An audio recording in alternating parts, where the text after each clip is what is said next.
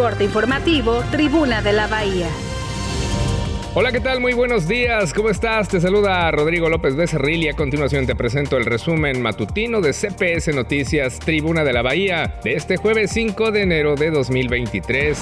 Se molesta el director de Ceapal Vallarta, Jorge Alberto Castillo, por la aviadora exhibida por CPS Noticias. Alega mal uso del acceso a las instalaciones, pero no responde al respecto cambió la percepción de la seguridad de los periodistas en Puerto Vallarta luego del ataque a la periodista Susana Carreño del año anterior.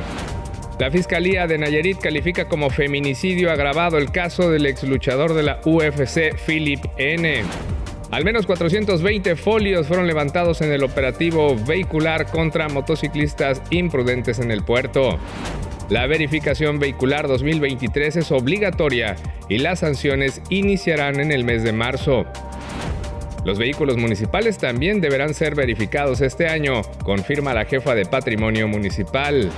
Además, tenemos ya el seguimiento al caso de la captura de Ovidio Guzmán en Culiacán, Sinaloa, la madrugada de este jueves, y también la muerte del Neto, líder criminal en Ciudad Juárez para que sigas esas actualizaciones en tribunadelabahía.com.mx y nuestras redes sociales. La segunda emisión de CPS Noticias a la una de la tarde con Fernanda Bojorques, a las 9 de la noche la tercera con Roberto Almaguer. Te invito a seguirnos, estamos en todas las redes sociales. Soy Rodrigo López Becerril. Te deseo lo mejor para este jueves. Hasta la próxima.